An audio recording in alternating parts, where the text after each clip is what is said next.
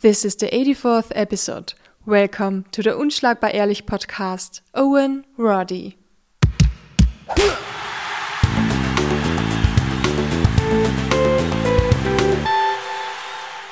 Pleasure to be here.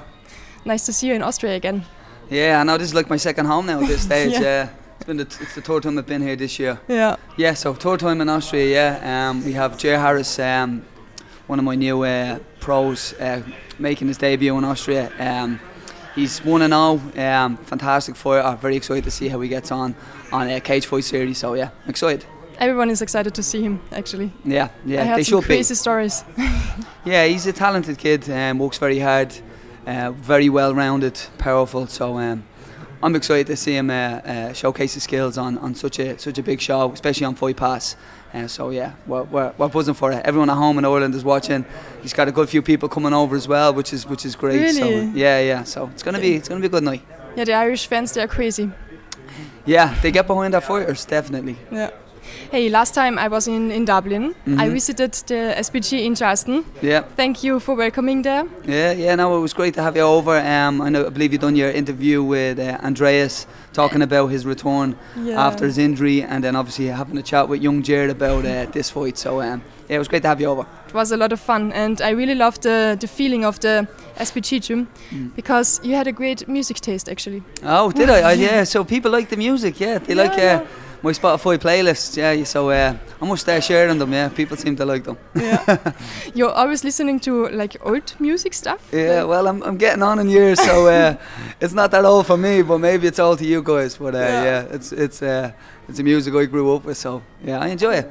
It's really nice because uh, normally in normal combat sports gym you always hear rap, the, the classic rap, Yeah, like yeah, yeah. the new stuff, and then you hear like your your songs, and it's like wow, Yeah. such a pleasure to see Yeah, something well, else. you know what? It, it, it kind of sets the mood. Sometimes, sometimes music can can influence you, and if if it's you know heavy rap and aggressive rap, then especially inspiring guys get very aggressive and they go for it. Um, and it's it, not all the time. You don't want that all the time. So it's good to listen to some chilled out music, something that's fun, that's that you know that lifts your lifts your spirits. yeah. Because then everybody trains and spars that way. So yeah, it Do can you- be influential. Do you play um, aggressive rap when they have sparrings? Sometimes, sometimes it depends. Sometimes I put on a on the Rocky soundtrack and everyone tries to kill each other. Oh, So okay, um, okay. yeah, only only when I want to see some tough rounds, I'll, I'll put on some aggressive music. But uh, Yeah. for most of the time, it's uh, it's it's fun music. Yeah, Yeah. keeps keeps people uh, keep their spirit lifted and uh, uh, keep them smiling. Do you have a Spotify playlist? I do, but I don't. I don't actually. I, don't- I don't even have it saved. I just.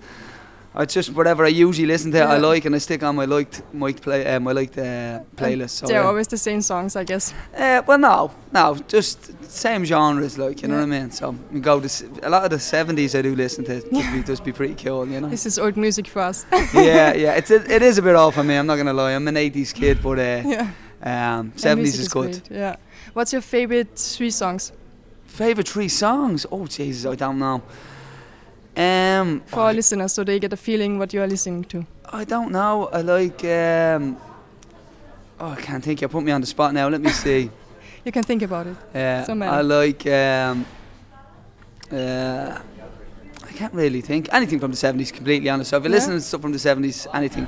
Um, I'm actually strung out now at the moment on the uh, on the um, what you call the soundtrack, the Guardians of the Galaxy. Oh, so that's the a nice soundtrack one. on that is unbelievable. So that's Yeah. that's heavily uh, heavily influenced me at the moment. Yeah, so it's great, great fun. Did you watch the movies first? Lo- love the movie. Yeah, so watch the movies first, Yeah. then found the soundtracks, and that just the Ah, top of the range. Uh, really uplifting music. Uh, Yeah. Puts a smile on your face. So yeah.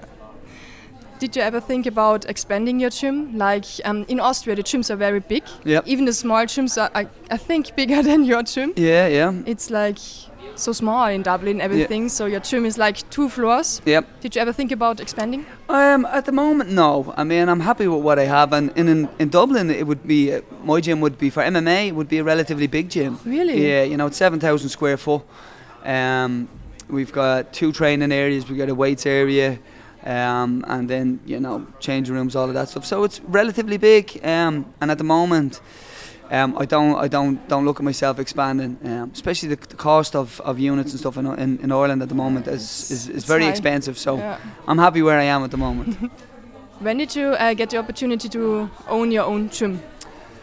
um, so about f- I, I was always coaching like part time, and then Yeah. while I was coaching at SBG Ireland uh, uh, for for John Kavanagh, um, I had a I had what's called pro- what I used to call primal MMA. So it was a small gym, a couple of young fighters and stuff like that. And about five years ago now, I um, I went out on my own and set up SBG Charlestown. Uh, I just found travelling across the city um, was, was was hard on me. You know, I was travelling across the John's gym every day, coming home teaching a couple of classes in my gym, and just ran out my feet. So Yeah. I um, I bit the bullet and told John I was going to set up my own big big facility, and uh, he was all for it. He wished me the best of luck, and uh, five years later, here I am.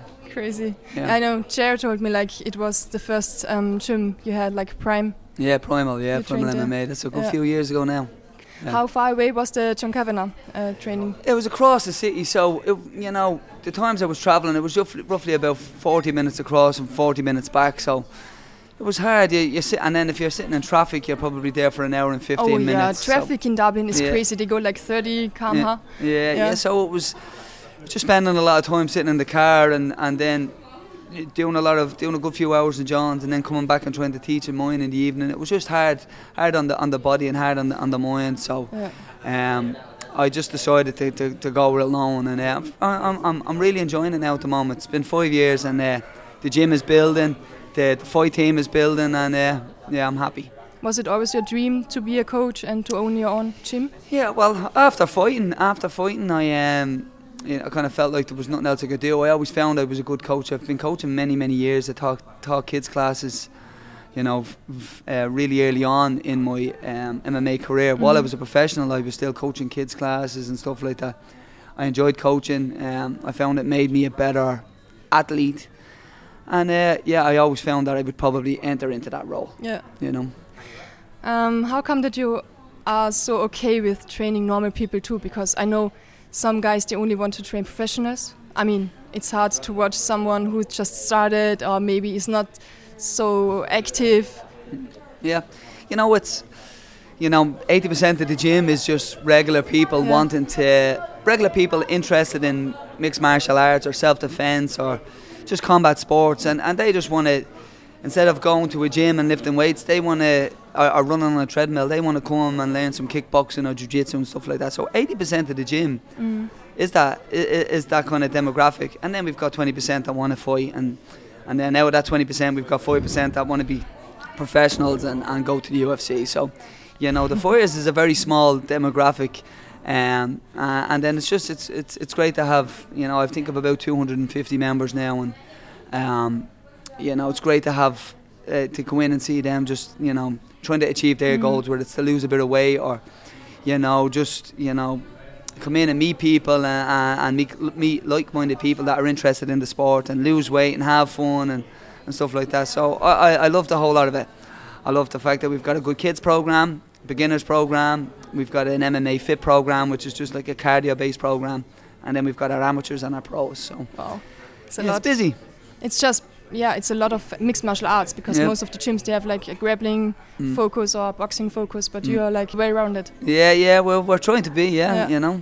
How would you describe um, training like Andreas Binder, Jay Harris, and Mm. Johnny Walker? Yeah, yeah. So working working with them all, they all have the same.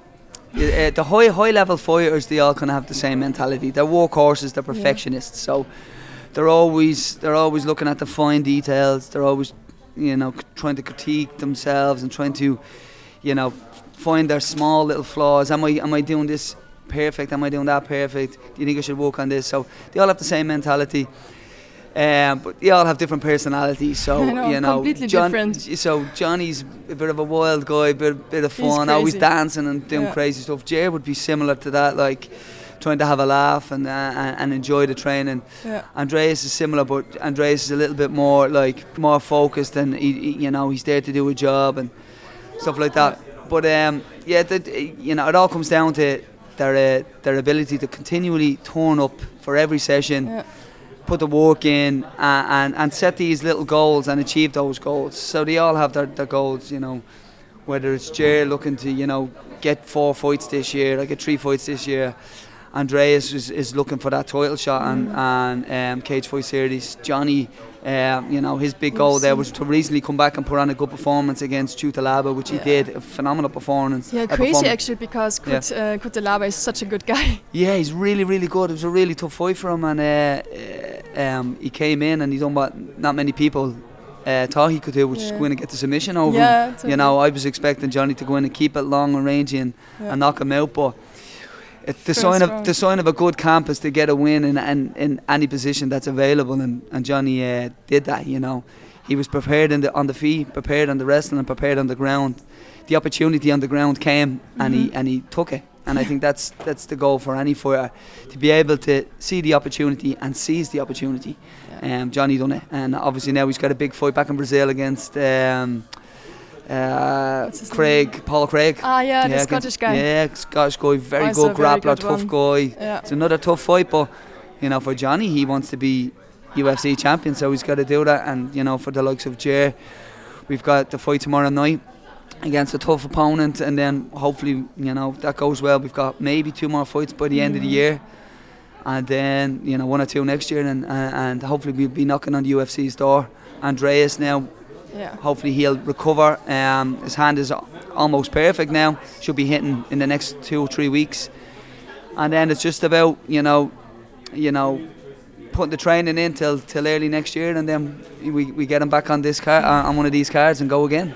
I'm glad to see them back. Yeah, it's it's it's gonna it's gonna be uh, it's gonna be great. We love we love coming over to Austria. Yeah. Cage Fight Series is a phenomenal show. Um, yeah, one of the most professional shows I've been at. Um, they uh, they put on very good competitive fights. It's on Fight Pass, so there's a lot of exposure. So um, I really can't p- complain. You know, it's it's unbelievable. You have never been before Aust- as a, in Austria.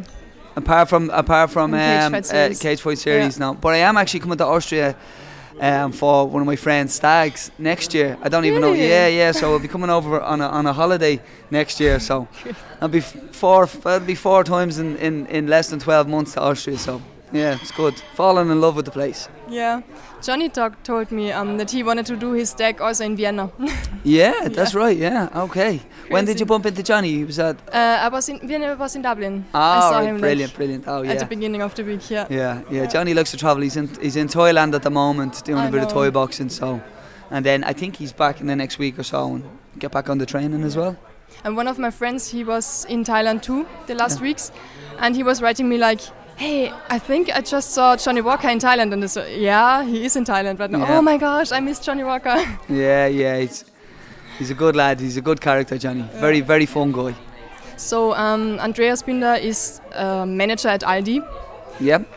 full time. How was your start um, with, with coaching and everything? Did you earn enough money with coaching? Yeah, no. So, so uh, when when I started, I was working as well. I I, I was working um, like in a pharmaceutical kind of company. Um, Really? uh, yeah, and uh, I, I, it was a good job, and it, there was there was a lot of a lot of potential to be to, to take like an, an apprenticeship to be like a, a calibrator for calibrating Mm.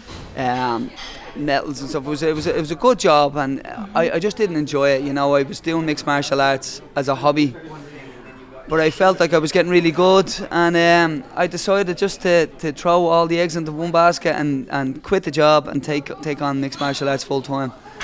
Um, so I was I wasn't earning any money. I was teaching the odd class here and there for John, the kids' Yeah. classes, making a couple of euro, and just struggling and, and struggling until un, until I until I set up my own gym. And then when I set up my own gym, it gave me a wage and stuff like that. And so then since five years, you're actually full time coaching. uh, five years, uh, yeah, five years full time coaching and um really enjoying it. The gym is is is uh, doing very well. I'm making making Yeah. a wage, so I'm happy. I love what I do, so I can't, I can't complain. Did Conor not pay enough? Conor pays, uh, uh, Conor pays enough. Yeah, let's just say that. Yeah, Con- the, the, the, the, the Conor fight camps always help. I'll just I'll just say that definitely. Yeah. so I know that you um, stopped being a professional MMA fighter te- exactly 10 years ago, like in December, when you were like Yeah. 29. Yeah. I heard your friends talking that you had like uh, something in your brain. And stuff I, like no, I had a few injuries and stuff like that, and I just, you know, I just had to, um, I just had to stop. You know, the, you, you know, you fight for so long, you, um, you, uh, your body will it'll give You up at some point. So yeah, Yeah. I, I had I had a number of injuries, and um, yeah, I just called it a day. You know, I have kids and stuff like that, and when Yeah. like fighting is a um, it's it's a very small part of your career. Although it's it's it's everything at that time. It is um, it only lasts for maybe 10, 15 years if you're lucky. That's a really really small um, amount of time in your life. And you know, if, you know the injuries were were, were um, you know they were gathering up on me. Um, and I, you know, have kids and beautiful wife and stuff like that. And I'm like, I, I thought to myself, you know, for for for a bit of fun now, you know, what kind of state is my body going to be in when I'm 39 now and I feel fantastic, or when I'm 49, you know? So I I, I decided to, to retire, and um, I'm happy I did. You know, I'm very happy I did. Yeah, of course. You know, um, looking back at the time, you know, and even now, I'd love to fight and stuff like that, but you know, fighting is not the be on and be all and end all. At the you know, when you're at that age and you're in in the mix, it is. But uh, you know, it is important to look look look beyond fighting. You know, you, because time flies. You know, it doesn't. It only feels like yesterday that I w you know, ten years. You said 10 that it's crazy. nothing, ten actually. years has passed, and that only feels like yesterday to me. So. Yeah. Um, but I'm, I'm happy I'm coaching. I get I get the same buzz out of it. Um, I'm happy for for for all my students that are achieving their goals, and that's that's the main thing. Yeah, I was I was writing an article like two days ago about depression in sports, Mm. and then I, I was reading yesterday that Uriah Hall had depression Yeah, and he stopped his career. yeah. Did you never struggle with? Um, I did definitely after I retired. I you know because I you know I didn't really you know I was I was on two minds. I was battling. I was like, Yeah. do I uh, like the fighter in me didn't want to retire, and the the logical thinker in me. You know, What's said I probably should retire, and, and you're battling for Yeah. I, I battled for a couple of good few months, maybe six months of you know up and down and will I, won't I, and what are the risks and and uh, you know I made a decision that I was going to retire, and then I was obviously when I said I was going to do it, I was very upset, and I gave myself like two weeks that Mm. you can cry and moan and be upset, but after these two weeks on, you, you you're all in on coaching, and then once I done that. uh, You know, I was working with Conor at the time and working with a lot of the fighters in SPG Oil and Conor and Artem and Ashton Bash and Paddy and all of these guys. they, they were all coming up and I was doing a lot of the striking there. So um, I decided it's done now. I'm going to be a coach and that's that. And then I just, I, I, I was full steam ahead, 100% on coaching and I left the fighting behind me. So it's actually helpful that you did not have the full cut, like not Mm. going to the gym every day and Yeah. not seeing Yeah. the guys.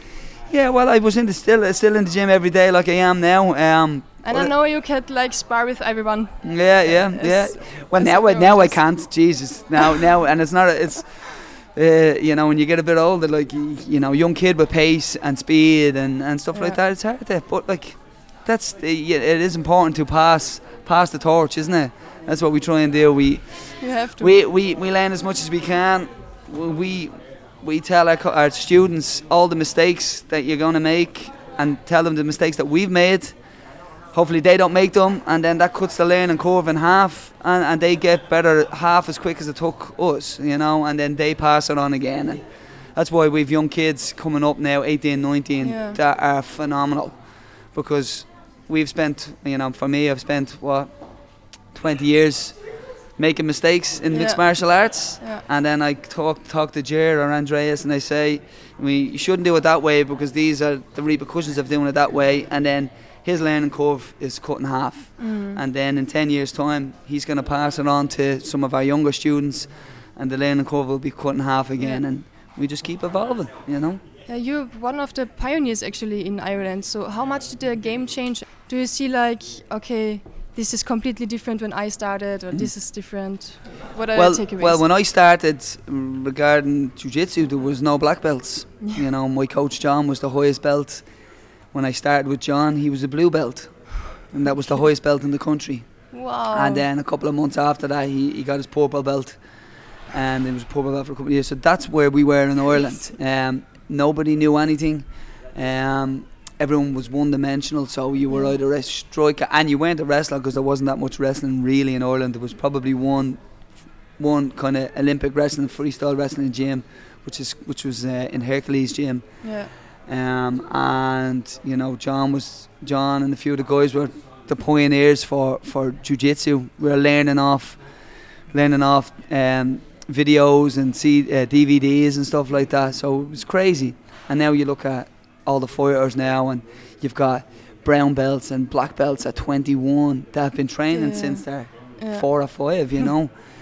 and they're high level strikers, they're high level wrestlers, they're high level jiu jitsu guys, and the, the, the, the skill set is just so much higher, you know. They're just, just phenomenal. But that's, if that's not the case, then we're doing something wrong. And, Mm. and the, the, the skill, the, the, the level of mixed martial artists in Ireland is really, really high. Like, Excellent. they're really, really Yeah. high. We oh, for such a small country, for the amateurs, we always do really well in the IMMAFs. Um, uh, we always, you know, we're always very high up in the medals. Um, uh, and as pros, you know, for a very small country, we- we're fighting on the biggest shows in the world. So, yeah, the Irish like to fight. Let's just say that. You have such great fighters, you have such great fans, but is Mhm. the Irish, like, is Ireland really supporting mixed martial arts? Yeah, yeah, yeah. I think Ireland, such we're such a small, um, such a small country. You know, everyone kind of know, knows everyone. You know, you never, you're never more than two or three people away from somebody you know. You know, or somebody that you know knows them. So when you get the likes of Andreas or Jer or any of my amateurs um, competing, Yeah. And they're doing okay, everyone rallies behind them. And you know, if you're doing well abroad, everyone is supporting you and you know showing you love on Instagram and social media and stuff like that. So yeah, we, we rally behind our, our athletes, and that's not that's across the board, you know. Um, so yeah, it's great. It's great to have Irish fans supporting us. Do we get a lot of support from uh, quality media also? Because in Austria, No, not not, not the really. mainstream media. Um, you know, mixed martial arts is still still not recognised as a um, as a as a sport, yet. yeah, now, it's the same here. yeah, IMA IMA at the moment are, are working really really hard Yeah. um, to, to get the sport recognised. I believe, you know, fingers crossed. Hopefully, Sport Ireland will uh, will recognise the sport in the next year or so, Mhm. and um, and you know then you know help us build the sport. You know, we're, you know we've got a lot of volunteers in OIMA, You know, working very very hard. You know, um, to to try and you know get the sport Yeah. recognised. Um, the the the coaches, the refs, the all the staff in IMA, you know, are, are trying their best to make the sport as safe as possible. And Ireland has a, you know, this, the, we've the gold standard in safety in, in, in amateur mixed martial arts. You can't compete without a brain scan. You need Yeah. regular bloods done. Um, it's you know it's really really really high standard. Nowhere in the nowhere else in the world has the has the, the standards that Ireland has. Wow. And n- no sport, no combat sport in the in, in, in Ireland has the same safety standards that mixed martial arts or amateur mixed martial arts Mhm. and professional mixed martial arts. So we're working, you know, we're working very hard in, in Ireland to get the sport recognised, and uh, I think once once that happens, then the mainstream media will get behind us, and then all the, our athletes that are, are working day in and day out to to, to become Mm. uh, an amateur world champion or, or to become an international world champion. Like Jer's going to be Jer. hopefully, Jer's going to be working to, to get this um, Cage Fight Series Yeah. world title, and Andreas is going to be working to get the Cage Fight Series world title. And we've got young amateurs like Jer's a former um, world champion, uh, Mhm. uh, you know. And if this was a different sport, you know, there would be parades in Ireland I and stuff like that. But at the moment, we're not recognised. But that that doesn't that doesn't deter us. We will get recognised, and um, you know, and, and then we, we'll get the, the, the, the support, not the mainstream media support that we Yeah. deserve. You know. Was striking like um, was boxing the first combat sport you get in? Yeah, uh, no, for me, no. I, I started mixed martial arts straight away under. Um, yeah, yeah. So Because I, your main focus is actually striking. Yeah, I fell in love with striking. I became pretty good at it. I done a lot of Thai boxing over the years, Yeah. and um, it's the best sport. but uh, yeah, but I, I, I just throw. I, you know, I, I never came from any specific art. Background, I, yeah. I joined. Um, so when when mixed martial mixed martial arts was starting, there was a couple of kind of the, the, the OGs we would call now. That would be John Kavanagh, Andy Ryan, Dave Jones, Dave Roach. These were kind of the, the first guys that were competing. And Did you see them live or did you see them? no, so- no, they were only training, and then I stumbled across. I was look, I was trying to find out where I could do it. I stumbled across Andy Ryan in my school. He was teaching um, uh, jiu-jitsu, and I, I went into him, and he says, "Come down to the, the gym in Colester," and they were all training. Yeah. And then I started training there, and that gym closed a couple of weeks later. And then John had another gym in Phibsborough, and I went into Phibsborough, and that's he stayed in that gym for a good few years, and just built, it from there. But it was just mixed martial arts, you know. We had John that knew jiu-jitsu, we had Andy that was a judo black belt, we had Dave Roach that was a very good fighter and street fighter back in the day, and you know we just meshed it all together. And I was a young kid, I was a good few years younger than them, so I was just sitting there picking their brain and trying to learn from them. You know. How young were you when you say like? I was eight. Well, I was eighteen. Yeah. 18, yes. Eighteen. I was, uh, you know, but that was at that stage. It was young because nobody Yeah. else. There was nobody doing it. This was kind of one of the first gyms that popped up, and then there was a gym up north and a gym maybe down the country. But yeah, it's good times. Do you remember your last fight, your last non-official fight? Last have, of like- like my last like a, yeah, f- like street fight. Yeah, street fight. Or Yeah, yeah, I do remember. I've had a few, but um, Was like some years ago. Or? a good, good few years ago. Yeah, many, many years ago. Yeah, when How I did was, it happen? Um, it was in a pub and somebody pushed me and I pushed them and uh, threw a dig and I waited to outside and I said I'll, I'll see outside and I gave him a few digs. I think I guillotine choked him and put him asleep and then just got up and left him. Yeah, he came around a couple of seconds later. Yeah. But yeah, I try not to get into, involved in f- fights. Like you know, I would um, I would talk it down until somebody hits hits me and that's what happened. I was in the pub, the guy hit me and I was like, okay, we'll we'll we'll see Yeah. about that. Yeah. That's it. But uh, yeah, I uh, haven't had a f- had, haven't had a fight in many years, thank God. But you were at the grappling tournament like two years ago, I think. yeah, that's three right. Yeah, that's right. I decided just to, to jump in and do a a, a, a no gi kind of submission only comp. Um, it was Team Ireland versus Team Poland.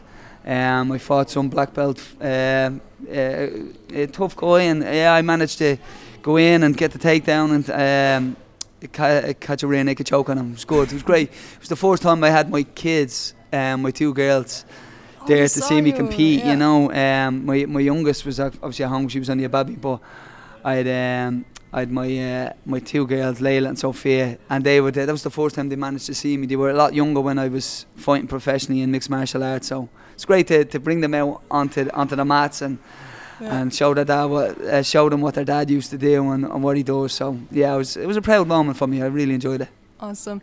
It sounds. Uh, I had to think about um, Tom Hardy, Yeah. his last uh, gi grappling tournament. Yeah, it's crazy. And now Tom works with some friends of mine from Liverpool. Okay. he does boxing and, and stuff like that and and then also he's doing doing doing uh, jiu-jitsu and stuff it's great to see um, Tom puts puts jiu-jitsu uh, you know on the radar like people you know they see Tom Hardy and then they and they see does jiu-jitsu and it builds the sport Yeah. and mixed martial arts you know he Yeah. made that made uh, Warrior um, which was a great movie and uh, I know this was. I loved it. Really. yeah, you know what? He's Such a he's, a good guy, and he he has this charity now um, Mm-hmm. called Reorg. Uh, that that's for I think it's for um, ex-military guys with injuries and stuff. I don't know all Yeah. the details, but yeah, he loves mixed martial arts and he loves jiu-jitsu and he's competing and he's um.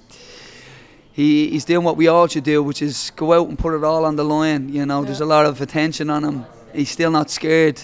He's still brave enough to go out and compete on a local show. Like that, that shows a lot of character. You have to you have to give people credit like that. There's not many people that would do that. Um, so yeah, all the credit to him. And uh, you know, if he's ever in Ireland, he can come over and do some jiu-jitsu or do some some uh, training with myself. The doors would always be open for him. If he comes, you tell me because I want to come and Yeah, I'm do su- hey, listen. He, he wouldn't be the only one, a woman that would be looking to come out outside the gym. My own wife would probably be there as well. I'd be pushing them all Yeah. away. But uh, yeah, so that's it. Yeah. He's really great. Hey, what did uh, fighting teach you?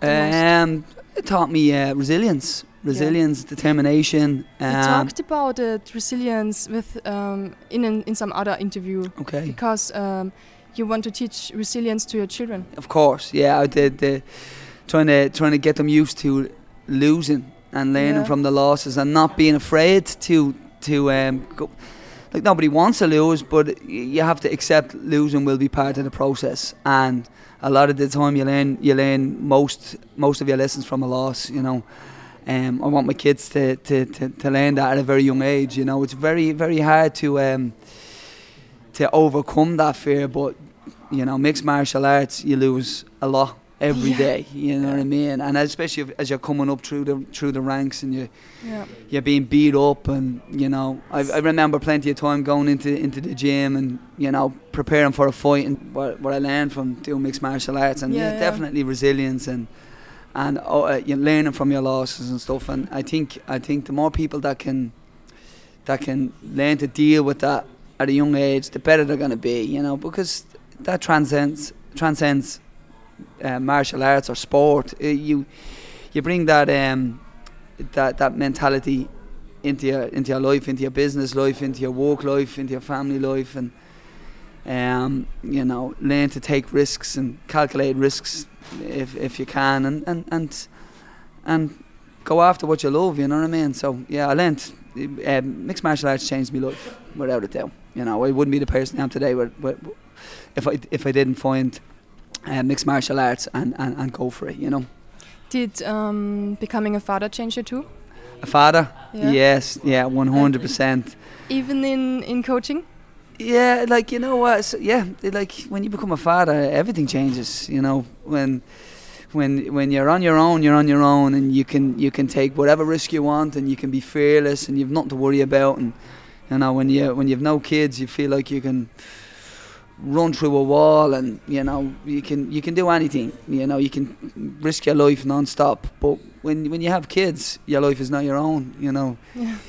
It, it's theirs now, and you, you're there to do a job, and you're there to, to look after them, and, and and you know teach them and give them give them the best possible start. Um, so eh, you know it's it's scary. You know it is scary. You don't know if you're doing it right. Mm. Uh, you can only do your best, and you know same again. Like I'm trying to learn from from my mistakes and learn from what my parents um, taught me, and try to improve on them and pass them on to my kids, and hopefully they'll do the same. But uh, who knows? it's a guessing game, you know. You just Yeah. you, you, you just give them give your give your kids love and uh, and support and, and back them 100 percent and, and and hope they make the right decisions too. Yeah. How did you meet your wife? Well, Um, funny story. It was on a blind date, yeah, on Halloween. So yeah, uh, um, yeah. I think it's probably about 15, 15, 16 years ago or something now at this stage. So.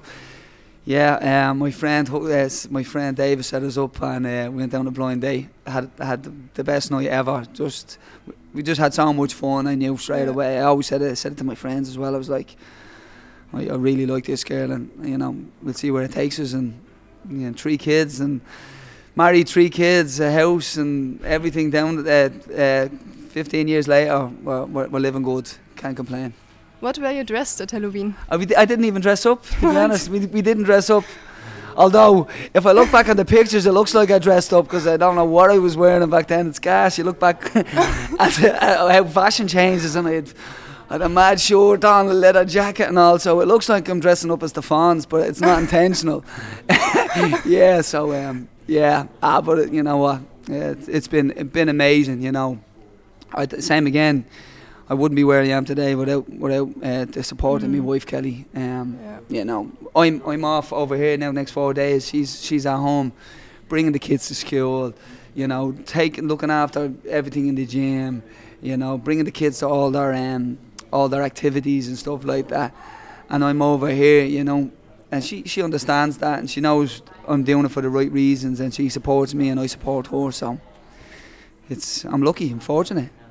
Are all of your three um, girls training a little bit of mixed a little arts? bit. They've Layla and Sophia have done it for a good while. Uh, They're okay, but they don't do it anymore. That's they, they do what they do. Uh, GAA, which is kind of Irish football or Irish sports. So they do like Ah, my my little one, uh, Sophia does camogie and football or G, uh, Gaelic football, yeah. and Layla does Gaelic football, and they love it, and I love it. It's great for them. It's a tough sport. Yeah. Um, you know, they're, it's physical. Um, and, and you know what? They, only signed up about a year or so ago, and it's it's been the best thing ever for them. Um, I, I can't recommend joining GA. If you don't do mixed martial arts, do GAA because it just gives so much. It gives so much to, to the kids, and uh, our team of tools is uh, I'm behind them 100% as well.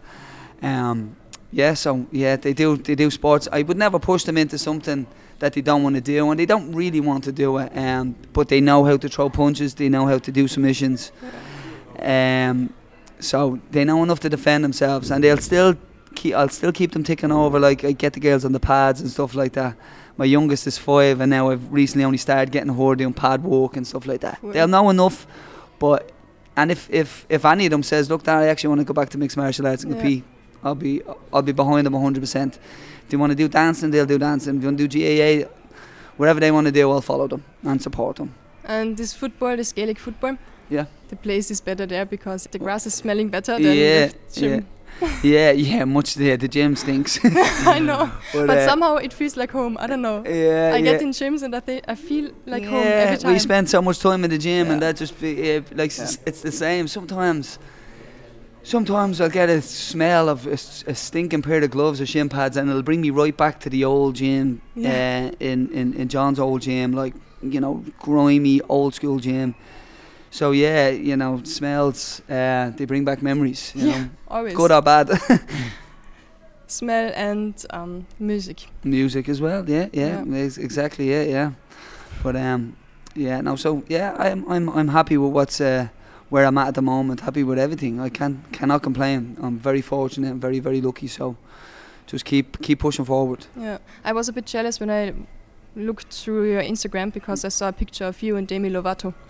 And I was like, how did you meet Demi Lovato? I mean, UFC, she's Yeah. a big fan, I know. Yeah, that's right. She sang. Um, yeah, that was at the Mayweather fight, I believe. Um, and she sang. Um, she sang the the American national anthem for. Oh, I forgot that, really. Yeah, for for for Wow. uh, the, the Mayweather fight, and um, we had oh jeez, I can't jeez, I can't remember the girl's name now. That's Yeah. disgraceful because I was I'm a big fan of her, but I'm, I'm at the drawing the blank. But she sang um, she sang our national anthem beautifully as well. So it was, it was a crazy time as well, you know. Yeah. I, I've um, I've I have a couple of lifetimes of memories that uh, that I can look back on. So can't ask for more than that.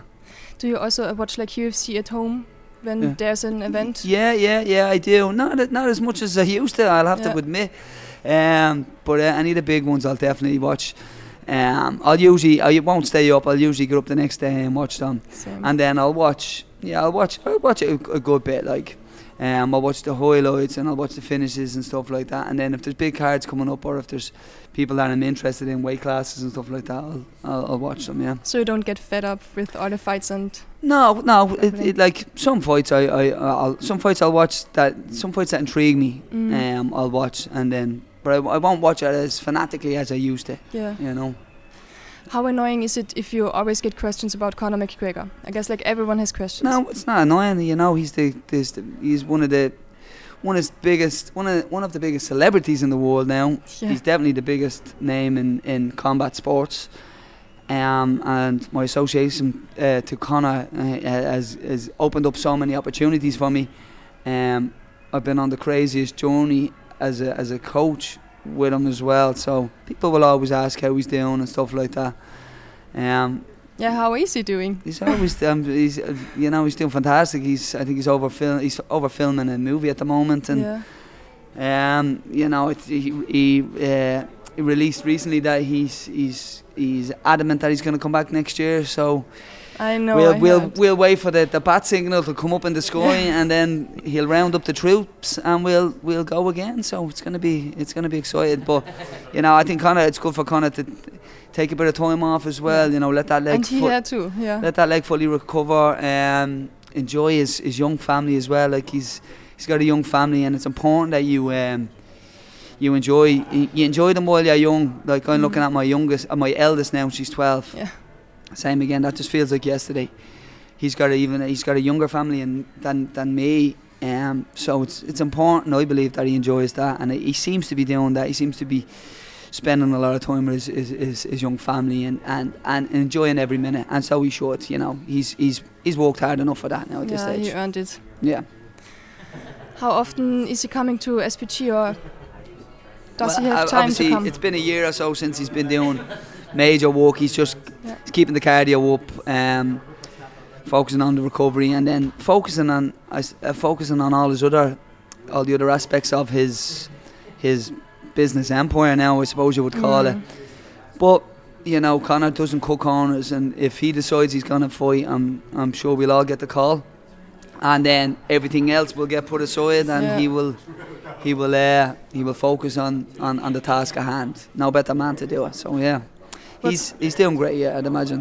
What surprised you the most when you were coaching him? Same, they don't. Uh, well, for Conor, out he's same same kind of characteristics as as everybody. The you know the ability to look at the smallest detail and, and really you know critique himself. But his his one over everyone was the self belief. He had just he had self belief from day one. Um, the belief that he was going to be the champion from the day he walked into the gym. That people say they believe in themselves and they back Yeah. themselves 100%, but you can look in their eye and you can see there's doubt, especially in, in trying moments. I've never once seen it with him, and I've never once seen it from day one. So, yeah, yeah his belief. How much did it change, or how much did the SBG change when he won the belt first time? The change when he started doing this, uh, you know, I've said this so many times before. When he, when he start, when he won his first belt on Cage Warriors, I think the whole team, and I was still fighting at the time, believed that we could all, you know, we could all do this. And when he made his UFC debut and and and won in such fashion, we all start believing in ourselves as well. And then, you know, that has a, like a cumulative effect. You know, his belief started to rub off on us, and then everyone started to believe. And then when, you know, what people talk about that team back in the day, and we all believed that you know we could take over the world. And you know, uh, you know, we've had so many major nights. The the the, the, the team has done phenomenal, and I think that rubbed off on us. You know. Yeah. How many bottles of proper 12 do you have at home? Uh, I have lots of empty bottles of proper 12. I'll, I'll say that, yeah. Um, I have one or two full ones as well, but they won't last long. You know, he's got he's got his uh, he's got his forged. I got a little bar, um, you know, a, a, a couple of taps in, in the house. So um, I, I, I, I, I get his um, forged stout and his forged lag and his proper 12. So Yeah. he's keeping me drunk these days as well. but uh, oh, yeah, you know, you have to give the man credit. He's anything he um, he puts his mind to, he, he, he puts the work in, and he, he makes it a success, which is which is great. Yeah, and sometimes you need a good drink for these crazy times. Yeah, sometimes it's good to let loose, you know, in moderation. In moderation. Thank Yeah. you so much, Owen. No problem. Happy to chat, and uh, I'm excited about um, Cage Fight Series and Jer Harris putting on a stellar performance tomorrow night. We will see us there again. Thank, Thank you.